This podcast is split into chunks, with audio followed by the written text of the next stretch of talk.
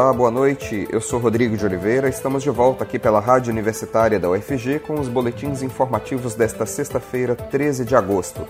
Você pode nos acompanhar pelos 870 AM ou pela internet no site radio.ufg.br e no aplicativo Minha UFG.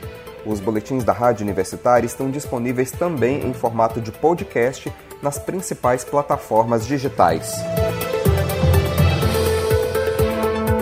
Supremo decide prender ex-deputado federal Roberto Jefferson preventivamente, investigado por atentar contra a democracia e incitar a prática de crimes nas redes sociais.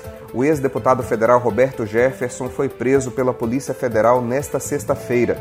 A decisão foi tomada pelo ministro do STF, Supremo Tribunal Federal, Alexandre de Moraes, depois que a Polícia Federal solicitou a prisão preventiva e busca e apreensão em endereços do ex-deputado. Na decisão, Alexandre de Moraes determina que seja apurada a atuação de organização criminosa de forte atuação digital nas redes sociais. Após deflagrar os mandados, a Polícia Federal informou que foram identificadas provas de eventual prática dos crimes de calúnia, difamação, injúria, incitação e apologia ao crime, associação criminosa e denunciação caluniosa, todos do Código Penal, além de outros delitos também previstos em lei. Diante dos indícios, Alexandre de Moraes determinou o bloqueio da conta do Twitter de Roberto Jefferson para a interrupção dos discursos criminosos de ódio e contrários às instituições democráticas e às eleições. Lembrando que, apesar de não ter mais mandato de deputado, Roberto Jefferson ainda é o presidente nacional do PTB, o Partido Trabalhista Brasileiro. A decisão do ministro Alexandre de Moraes de mandar prender Roberto Jefferson foi individual, sem o aval do plenário do STF. Mesmo não tendo falado com outros ministros antes de mandar prender o presidente do PTB, Moraes sabe que tem o aval dos colegas. Recentemente, o Supremo validou em plenário o inquérito no qual a prisão de Roberto Jefferson foi determinada. Anvisa pede à Pfizer dados de estudos que orientam o uso de terceira dose. A Agência Nacional de Vigilância Sanitária solicitou esclarecimentos ao laboratório farmacêutico norte-americano sobre os estudos relacionados à terceira dose da vacina contra a Covid. A Pfizer recebeu em 10 de julho desse ano uma autorização para conduzir um estudo clínico de avaliação da eficácia e segurança da aplicação de uma terceira dose da vacina. Segundo informações divulgadas pelo órgão, o intuito é identificar os dados que embasaram a decisão do FDA, a Agência Reguladora de Saúde dos Estados Unidos, que autorizou hoje a aplicação da terceira dose do imunizante em pacientes transplantados ou imunocomprometidos. Cientistas ainda estão divididos sobre o amplo uso de reforços da vacina contra a Covid na população sem problemas subjacentes, pois os benefícios permanecem indeterminados. No ofício, a Anvisa solicita dados sobre a participação da Pfizer na condução desses estudos e os resultados gerados até o momento. Além disso, a agência brasileira propôs uma reunião com representantes da farmacêutica na próxima semana para aprofundar a discussão sobre uma terceira dose ou doses de reforço para imunizar a população brasileira contra o coronavírus. Visitantes dos parques Mutirama e Zoológico serão testados contra a Covid neste sábado. O exame de antígeno fica pronto em 20 minutos e quem testar positivo será orientado a voltar para casa para cumprir isolamento. Mais informações com o repórter Delfino Neto. Visitantes do Mutirama e do Zoológico serão testados neste sábado em Goiânia. Os visitantes dos parques Mutirama e Zoológico poderão fazer o teste para a Covid-19 neste sábado, em Goiânia.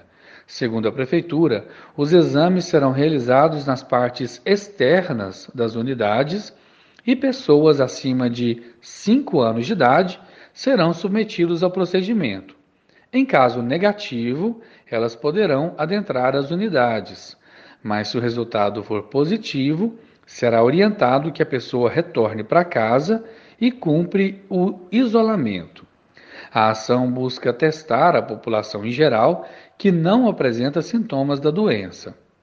De acordo com a Prefeitura de Goiânia, serão disponibilizados mil testes para cada local, com distribuição de senhas. Os exames serão realizados das 8 da manhã às 4 da tarde. Porém, os parques seguem com os horários de funcionamento normal.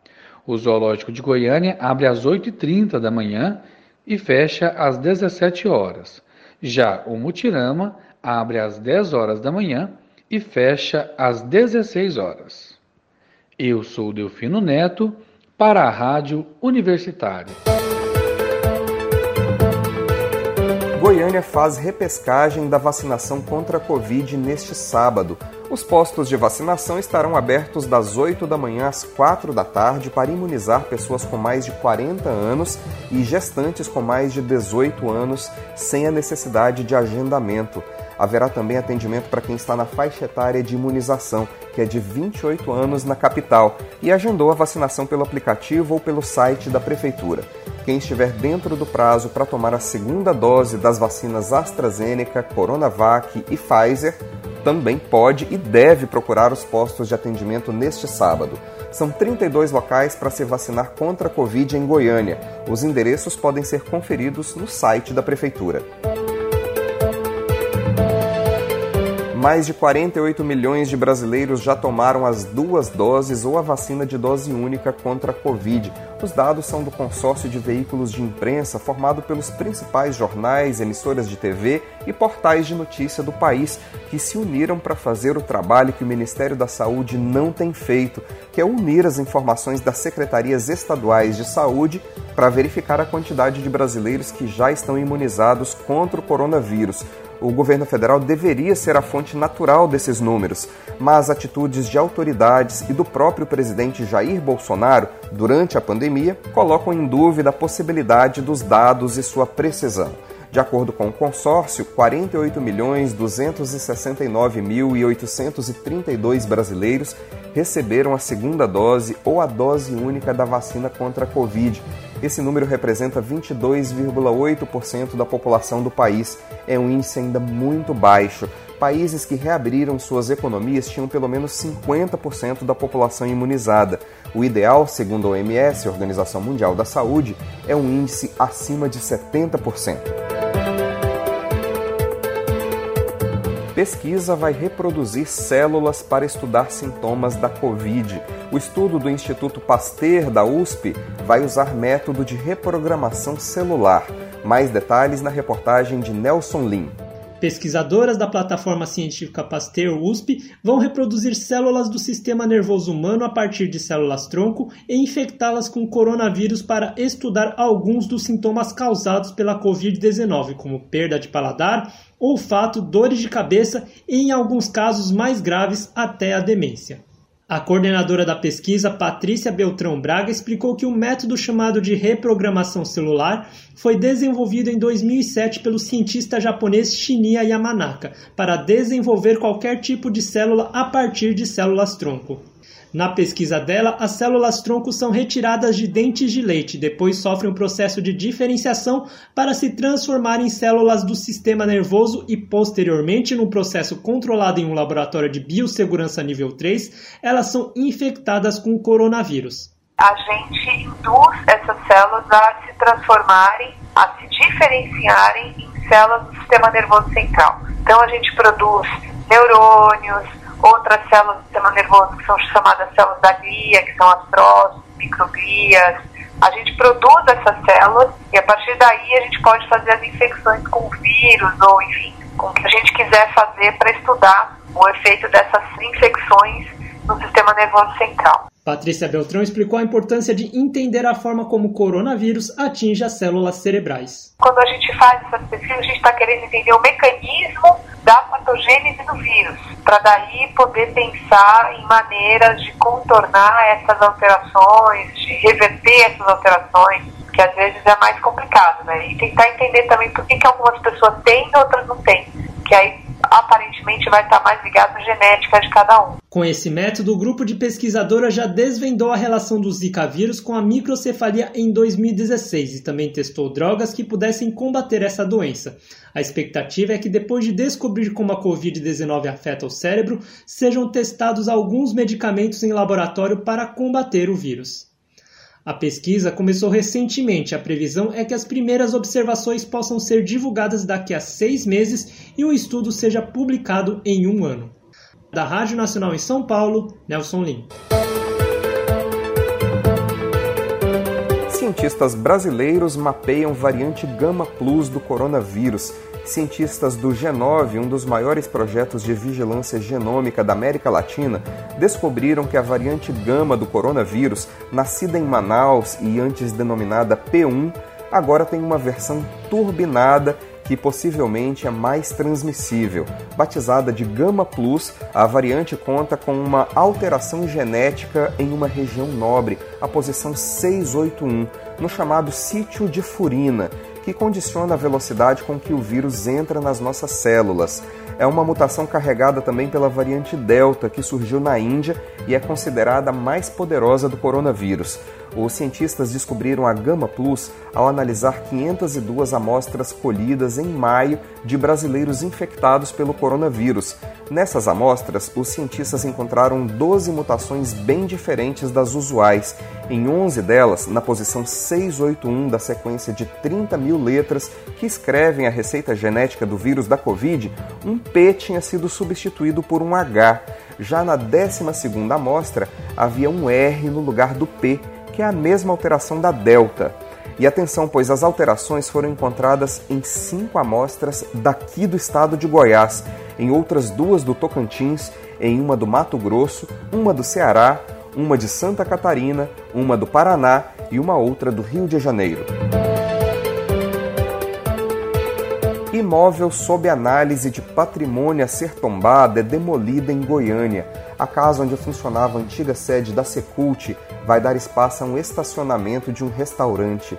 Quem traz mais informações sobre esse assunto é a jornalista Maria Cristina Furtado. Boa noite, Maria Cristina. Boa noite, Rodrigo. Boa noite, ouvinte da Rádio Universitária. Antiga sede da Secretaria Municipal de Cultura de Goiânia, Secult, a residência com características modernistas na Rua 84 do Setor Sul foi demolida na semana passada. O local estava sem uso desde 2019 quando a Secult foi para a nova sede no Parque Ateneu. Na mesma época, o Ministério Público do Estado de Goiás emitiu requerimento ao Conselho Municipal de Preservação do Patrimônio Histórico, Cultural e Ambiental da cidade de Goiânia, para que fosse avaliada sua importância histórica ao ponto do mesmo ser tombado.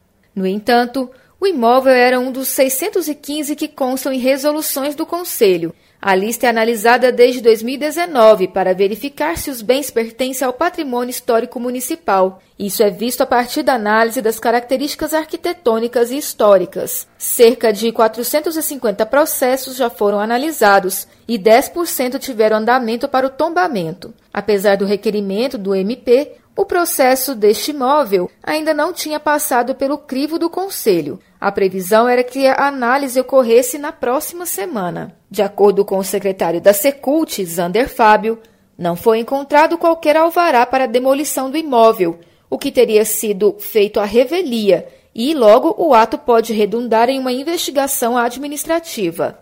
Para evitar que os bens que ainda serão avaliados sejam destruídos ou modificados, o Conselho ou a Justiça utilizam do acautelamento, que é como se fosse uma paralisação de ações no imóvel. O Ministério Público confirma o pedido de tombamento do imóvel e informa que, até então, não houve qualquer comunicação sobre a sua demolição. Assim mesmo, a promotora Alice Freire de Almeida vai instaurar notícia de fato sobre o caso para apurar o ocorrido. A CEPLAN informa que irá encaminhar uma equipe de auditores fiscais ao local para verificar a situação do imóvel e as providências a serem tomadas, caso mesmo tenha sido demolido sem a devido alvará de demolição. A casa com potencial valor histórico para Goiânia, na Rua 84, no setor sul, vai dar lugar a um estacionamento particular, vinculado a um restaurante de comida japonesa instalado no imóvel ao lado. O empresário Rodrigo Duarte, que se identificou como proprietário do imóvel descrito como parte do espólio de Wilson Vieira dos Santos, do qual é sobrinho, diz que o local para os veículos começará a funcionar na próxima semana. Duarte conta que a prefeitura entregou as chaves do imóvel, que funcionava como sede da Secult, com dívidas de 30 meses de aluguel. A informação não foi confirmada ainda pela Procuradoria-Geral do Município, PGM, e a própria Secult. De acordo com o empresário, o caso foi levado ao Poder Judiciário para o recebimento dos valores. Ele diz ainda que o estado do imóvel era precário.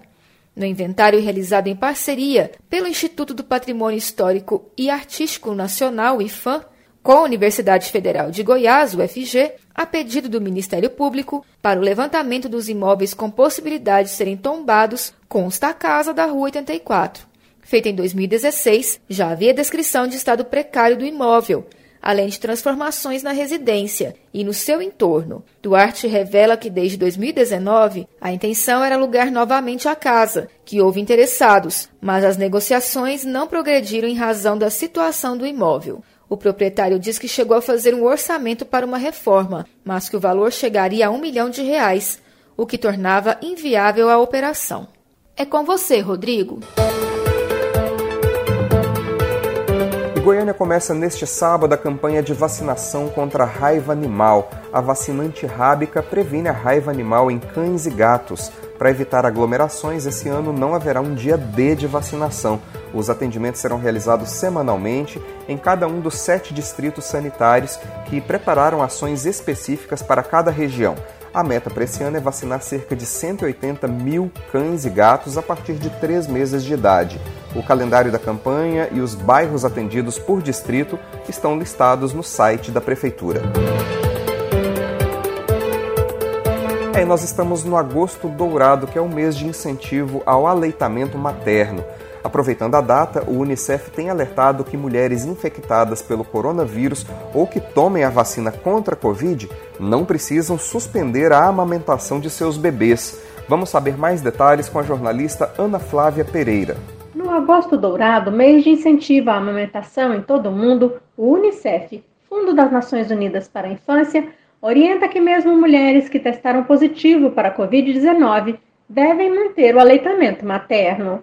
Segundo a instituição, não há evidências de que o novo coronavírus possa ser transmitido pelo leite humano. E o presidente do Departamento Científico de Aleitamento Materno da Sociedade Brasileira de Pediatria, Luciano Borges Santiago, ressalta que a transmissão da Covid-19 se dá pelas vias respiratórias. Mas, segundo o médico, é importante que as mães adotem cuidados durante a amamentação, como lavar as mãos antes e depois de tocar o bebê e usar máscara sobre a doação de leite materno por mulheres com sintomas ou diagnóstico de Covid-19, bem como por aquelas que tenham tido contato com uma pessoa contaminada, a coordenadora do Banco de Leite do Distrito Federal, Miriam Santos, orienta a suspensão da doação por 14 dias. Sobre a vacinação contra a Covid-19 de mulheres que estão amamentando, o Unicef vem orientando que a imunização seja realizada e que a oferta do leite materno continue após a vacinação. Aqui no Brasil, Grávidas e puérperas, as mulheres que deram à luz há pouco tempo são imunizadas exclusivamente com as vacinas da Pfizer e da Coronavac, segundo recomendação do Ministério da Saúde.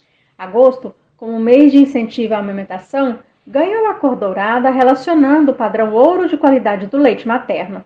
A data foi criada em 1991 pela Organização Mundial da Saúde e Unicef.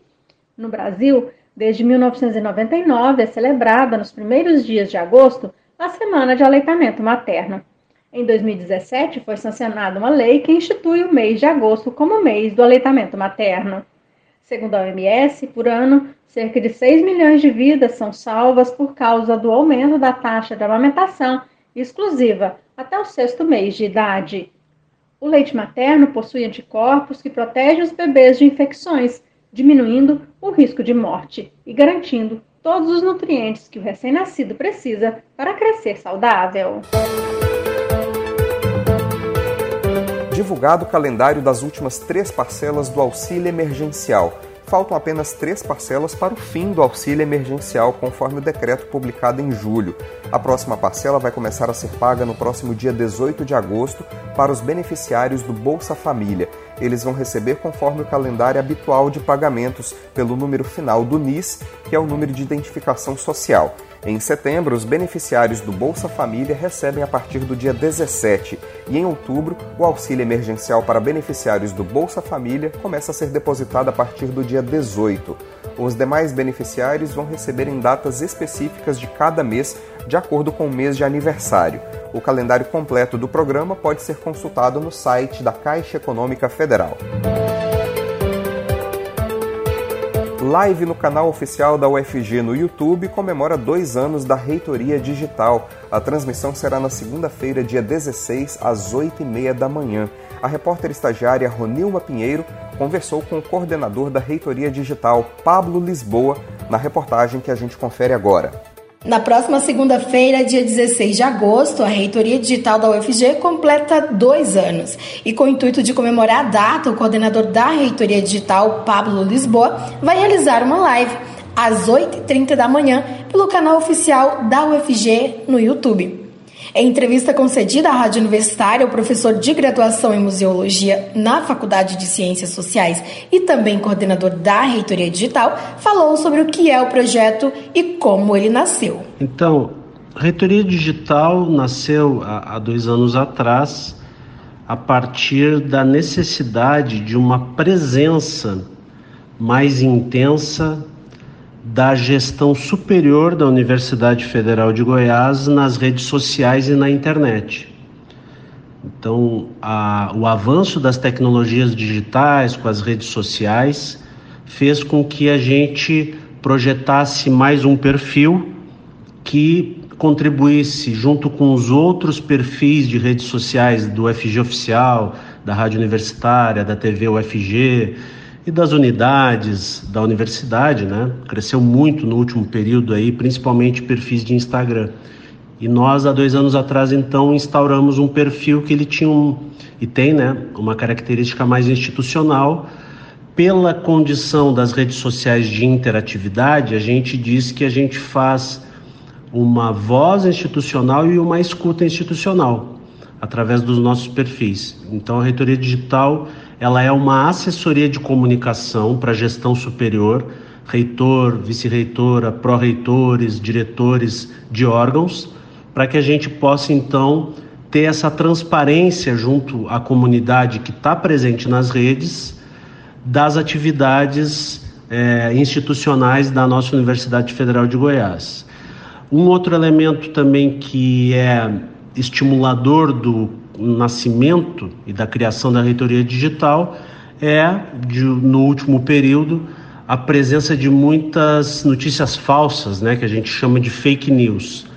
E como é que a gente combate a notícia falsa? É desmentindo, mas é também fazendo uma presença dessas notícias, das ações institucionais da nossa universidade para combater um movimento que foi criado aí no último período, que foi de ataque à ciência, de ataque à universidade pública, é, e não só ao UFG, a todas as universidades públicas, e a gente pensou por bem então criar um instrumento que não tivesse mediação, que fosse uma fonte primária de todas as informações da Universidade Federal de Goiás. O coordenador falou ainda sobre sua satisfação com os objetivos atingidos pelo projeto até o momento e destacou alguns deles. Então, é, me parece que a gente tem sido bem sucedido com esse projeto, muito pela capacidade que a equipe tem, a gente tem cinco pessoas aqui na equipe, mas pela característica de parceria com outros órgãos. A parceria que a gente tem com a Rádio Universitária é emblemática. Toda segunda-feira a gente tem a transmissão pelas ondas sonoras da Rádio Universitária e pelo YouTube oficial da UFG do Boa Semana UFG que é uma entrevista de 15 minutos com o reitor, às vezes a vice-reitora participa, quando o reitor tem alguma agenda, e ali a gente tem então as principais informações do que vai acontecer na semana e também uma repercussão do que aconteceu na semana anterior. Ah, os jornalistas, o Delfino Neto e a Ana Flávia, é, têm tido uma performance muito interessante nas redes sociais, no YouTube. Eles que faziam esse trabalho que era apenas sonoro e agora então estão aliando essa questão da sonoridade com a visualidade e tem sido um, projeto, um dos nossos projetos bem sucedidos. A gente pode falar em marcas, em números, o nosso Instagram ele atingiu, ele tem hoje mais de 10 mil seguidores. Então isso prova que a comunidade interna e também boa parte de uma comunidade externa está querendo essa informação que é de cunho mais institucional. Pela parte do YouTube, hoje das, dos canais de universidades que trabalham questões acadêmicas, como seminários, é, aulas, formações das mais diversas, nós somos o canal que tem mais seguidores, a gente está com mais de 30 mil seguidores. Antes da pandemia, nós tínhamos 6.500 seguidores. Bom, esse número para nós ele é relevante, mas ele não é o principal, porque a gente não quer só seguidores, a gente quer produzir lives que tenham conteúdo, que sejam edificantes, que possam proporcionar uma extensão universitária mediada pelas tecnologias digitais e que possa mostrar para a comunidade interna e externa tudo aquilo que a universidade tem de melhor. Uma outra contribuição que a reitoria digital tem dado ao longo da sua vida foi a organização, está sendo, né, a organização e a coordenação das lives no YouTube oficial. Essas lives que são seminários, oficinas, lançamentos de livros, é, rodas de conversa das mais diversas, aulas inaugurais, é, palestras, conferências. Tudo isso tem, tem sido muito virtuoso porque a gente não pode fazer as atividades presenciais, então a saída foi utilizar o canal do FG Oficial que então, logo a pandemia aconteceu, a reitoria digital ficou coordenando esse processo. É, tenho que dizer que o YouTube oficial ele é coordenado também pelo Centro Cultural, na figura da Flávia Cruvinel, que é a nossa pró-reitora de extensão adjunta. Então, a Flávia e o time que está no Centro Cultural cuida das lives mais noturnas, do Música no Campus, das lives culturais e nós da Reitoria Digital organizamos, damos treinamento e coordenamos as lives de âmbito mais acadêmico, científico. Na ocasião, Pablo Lisboa contou também como ocorrerá a condução da live que vai acontecer na segunda-feira e reforçou o convite aos telespectadores. Então, para comemorar os dois anos da Reitoria Digital da UFG, que é, será completado em 14 de agosto, mas a gente vai acabar fazendo a live dia 16, segunda-feira, pelo canal UFG Oficial no YouTube. A gente vai ter uma live de uma hora, uma hora e meia aí, com as pessoas que construíram esse canal. Professor Edivar, que é o reitor da Universidade Federal de Goiás, a professora Sandra Mara Matias Chaves, que é a nossa vice-reitora, o secretário de comunicação, o Sálvio Juliano, a pró-reitora adjunta da PROEC, que é a Flávia Cruvinel, que coordena junto comigo o, o YouTube oficial pela parte da cultura. Também teremos a participação da equipe da Reitoria Digital, Wesley Menezes e o Henrique Moreira, que cuidam da parte do YouTube. E a Ana Paula e o Fabrício Soveral, que cuidam, que são os jornalistas aqui da Reitoria Digital, que cuidam dessa voz institucional. E todos eles respondem é, da forma mais célere possível, tanto nas redes quanto através do e-mail, a todos os questionamentos, as dúvidas dos estudantes, docentes, técnicos administrativos e comunidade externa.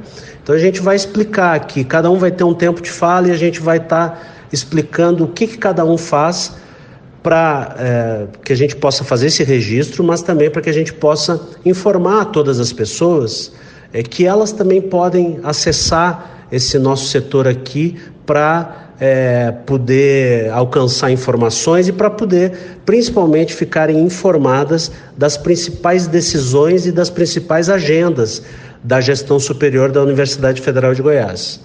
8h30 da manhã, dia 16 de agosto, segunda-feira, é, temos um encontro marcado no YouTube é, da UFG Oficial. E você que deseja conhecer mais sobre a Reitoria Digital, é só acessar o perfil arroba Reitoria UFG, disponível nas demais redes sociais, Facebook, Instagram e Twitter. Além disso, você conta também com o site www.reitoriadigital.ufg.br.